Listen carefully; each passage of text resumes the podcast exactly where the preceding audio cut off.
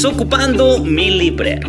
Hola a todos, soy Germán Chávez Villaseñor y he querido crear este espacio de lectura para ti, para que esas líneas que un día se trazaron en el corazón de los escritores el día de hoy puedan venir a resonar en tu vida. Estoy plenamente convencido de que hay libros que te están buscando para darte muchas respuestas. Así es que te invito a que te pongas cómodo y comenzamos.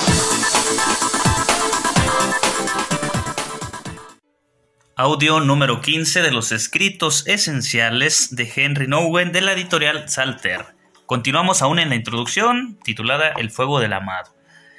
Henry resume las etapas dinámicas de la historia de Cristo en su importante libro Tú eres mi amado, haciendo hincapié en la tentación con la que luchó toda su vida, las voces oscuras de la autoacusación y el autodesprecio Henry estaba convencido de que todos nosotros tenemos que luchar contra voces interiores, ruidosas y sutiles, que nos dicen que no somos suficientemente buenos, ni inteligentes, ni atractivos, ni espirituales, ni dignos de amor.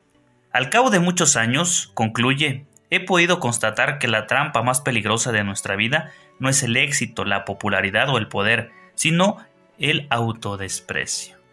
Híjoles, Muchos millones de personas no escapan nunca de esta trampa, pero en la visión de Henry siempre hay una salida, la salida del amado Jesús. En Tú eres mi amado, esta liberación espiritual se expresa en los cuatro momentos de la Eucaristía, elegidos, bendecidos, rotos, entregados, un tema que continuamente explorando con el corazón en ascuas, meditación sobre la vida eucarística, estos son libros de Henry. En la visión de Henry, todos y cada uno de nosotros somos elegidos por Dios como amados antes de nuestro nacimiento. Todos y cada uno de nosotros somos bendecidos por Cristo para ser hijos o hijas de Dios. Todos y cada uno de nosotros somos rotos y humillados en nuestras relaciones, en nuestro trabajo y en nuestra vida espiritual y política. Y todos y cada uno de nosotros somos entregados por Dios a otros, entregados para compartir nuestra vida con los demás, para bendecir a los demás como nosotros hemos sido bendecidos. Henry no pretendía únicamente presentar una cosmovisión teológica coherente, su intención era describir una experiencia real que los cristianos a lo largo de los siglos han tenido. Las cuatro dimensiones de gracia de la Eucaristía se convierten en una forma de vida, Debemos, debemos continua y conscientemente afirmar esta experiencia a fin de que se haga realidad.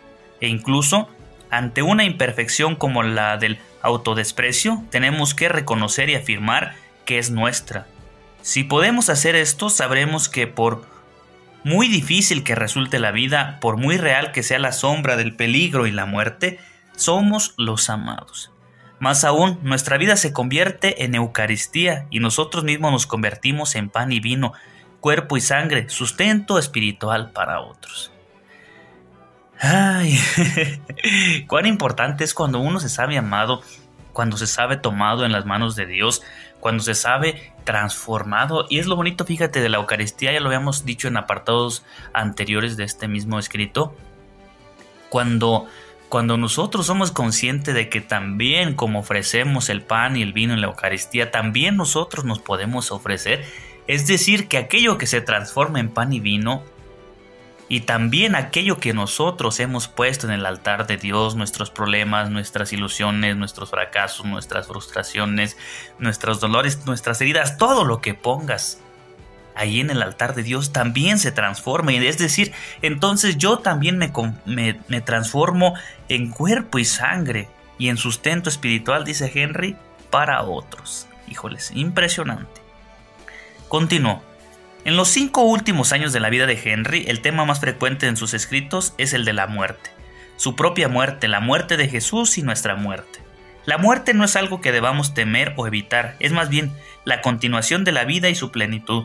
Como dice la Escritura, si vivimos con Cristo y morimos con Cristo, entonces resucitaremos con Él. Romanos 6.4, 2 Corintios 4.14, Colosenses 2.12. No es que Henry descubriera repentinamente la muerte en el accidente del camión de 1989. Siempre había hablado y escrito sobre la muerte, su carácter inevitable y su promesa. Antes de aquel accidente ya había experimentado y reflexionado en, profundidad sobre la muerte de su madre y su tío sacerdote, así como sobre la de Thomas Merton, Martin Luther King y muchos amigos. Había celebrado la Eucaristía en cientos de funerales, llamando la atención sobre la conexión espiritual subyacente entre la muerte de cada persona y la muerte de Jesús. Desde el principio, Henry había predicado al mismo tiempo sobre el sufrimiento y la gracia de la muerte. Siempre había compartido su entusiasmo sobre la visión juánica de la visión eterna, especialmente clara en las palabras de despedida de Jesús a sus amigos. En verdad, en verdad os digo, si el grano de trigo no cae en tierra y muere, queda él solo, pero si muere, da mucho fruto. Juan 12, 24. Os conviene que yo me vaya, porque si no me voy, no vendrá a vosotros el Paráclito. Juan 16, 7. Durante años, Henry había hablado de la muerte como el definitivo regreso al hogar. En 1971, concretamente en un sermón en el tiempo de Adviento, Henry contó por primera vez en Yale un relato que había oído en Europa y que repetiría hasta mediados de la década de 1980. Durante la Segunda Guerra Mundial, un prisionero de guerra languidecía en los campos de la muerte en Siberia. Al terminar la guerra, estaba demacrado desesperadamente deprimido y a punto de morir. Ponía incluso en tela de juicio el valor de la vida. De pronto, un día recibió una breve carta de su esposa. Se sorprendió al tener noticias de que estaba viva. Su espíritu se reanimó, de nuevo quiso vivir. Con nosotros pasa algo, algo parecido, decía Henry, con su certeza y entusiasmo característicos. Dios no ha, no ha, enviado una carta contándonos que está preparándonos un lugar maravilloso para cuando en el momento de la muerte regresemos a casa. Henry había configurado su vida con la de Jesús. Con Jesús, Henry preparó a sus oyentes para su muerte, ofreciéndoles relatos, parábolas y analogías. El libro bestseller que escribió en 1992, El regreso del hijo pródigo, explora su alegoría preferida del regreso al hogar y de los libros que escribió en 1994 y Aquí y Ahora. Ofrecen muchas viñetas sobre la promesa de la muerte en Cristo. La muerte no es solo benigna, sino que es algo superlativo, una posibilidad de liberación. La cercanía inminente de la muerte se convierte en una oportunidad para la liberación, no solo para nosotros, sino también para aquellos a quienes amamos. Si morimos en el amor de Dios, liberamos a nuestros amigos de la inquietud la melancolía o la culpa. Wow. Fíjate, es bien importante porque de verdad a mí también me ha tocado estar, incluso celebrar exequias, y es impresionante cómo la gente... Es, es raro el, funeral en el que llora la gente, eh, voy a llamarle así, de alegría, en el hecho de decir, eh, de un agradecimiento, de una satisfacción por haberse sentido o por haber amado o por haber hecho lo que tenían que hacer con la persona que murió, pero pocas veces eh, sucede eso. La mayor parte, el, llanto y los rostros, tú los ves un rostro de frustración, de no dije lo que tenía que decir, de no alcancé a perdonar, de tantas cosas. Entonces, repito lo que dice Henry, si, morimos en el amor de Dios, liberamos a nuestros amigos de la inquietud, la melancolía o la culpa, es decir, Qué, grande dicha sería poder morir en, razón y en el amor de Dios y de Cristo. Y entonces nuestros seres amados, claro que se alegrarían, porque sabimos, sabrían, perdón, que morimos, que morimos en Dios. Ahí está el reto. Continuó. Es como si dijéramos a nuestros amigos, soy feliz. Ahí está. Estoy plenamente reconciliado con vosotros y con Dios. Soy libre para morir y vosotros sois libres para vivir. Aleluya. Wow. Henry describe esta actitud como fecundidad. A menudo decía que Dios llama a ser fecundos, no productivos. ¡Wow! está interesantísimo. Lo voy a repetir. Dios nos llama a ser fecundos, no productivos. No es lo mismo, ¿eh? ¡Wow! Continuó. Ser productivo es realizar muchas cosas con el propio esfuerzo y naturalmente la productividad tiene un lugar y un sentido. Pero ser fecundo es recibir y después pasar a la presencia de Dios, a la misericordia y al amor infinitos de Dios. Cuando somos fecundos nos sentimos agradecidos y somos felices de una forma que no depende de nuestros éxitos o fracasos, de nuestros cambios de humor. No se trata de lo que pensamos que somos, no se trata de que pensamos, pensemos que somos fecundos, simplemente lo somos. La gente que nos rodea es curada en nuevas dimensiones de vitalidad y creatividad. En los últimos años, Henry estaba preparado conscientemente, preparando conscientemente el terreno de su vida, de forma que su muerte pudiera dar fruto. ¡Wow! Qué impresionante sería que aquellos que nos rodean, imagínate, y lo pienso ahora y me llena de, ilusión y de emoción, que fuéramos una realidad sanadora.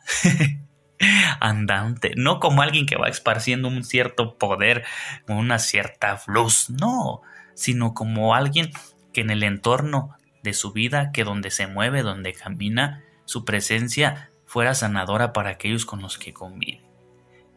Wow. Continúa. Quizá sea, sea verdad la broma amistosa según la cual Henry escribió el mismo el mismo libro una y otra vez.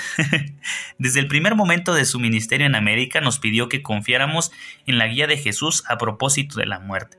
Desde el principio nos aconsejó que viéramos el morir como un proceso continuo, no como una interrupción súbita, sino como una dimensión dinámica de la vida en cada momento. La llegada del sufrimiento y la muerte no deberían sorprendernos. En un momento muy temprano de su ministerio, en suelo estadounidense en 1968, Henry predicó en un funeral una homilía titulada Sobre la partida. Dice, las palabras de despedida de Jesús son hoy una invitación a entender la vida como una partida constante de lo familiar a lo real, en un sentido creciente de la libertad e independencia. Un morir constante al pasado en el que la partida final es una independencia final. La vida es una escuela en la que se nos enseña a partir. Si esto es cierto, la muerte ya no es un destino cruel que arruina todos los esfuerzos, sino una señal que nos invita a una comprensión más profunda. Podemos amar, no a pesar de la muerte, sino por causa de ella. Wow. No podemos amar cosas inmortales. Solo lo irreemplazable, único y mortal, puede tocar profundamente nuestra sensibilidad, humana y ser una fuente de esperanza y consuelo. Dios se hizo amable solo cuando se hizo mortal. Uy. Se hizo nuestro Salvador porque su mortalidad no era fatal, sino el camino hacia la esperanza. No diré más para que ustedes lo piensen. Si tienen que regresar al audio, regresenlo. Está, yo me voy a detener un ratito aquí. Porque de verdad es impresionante. Wow. Y hasta aquí lo dejo para detenerme un poquito a pensar. Ojalá tú también lo hagas. Y continuamos con el siguiente audio.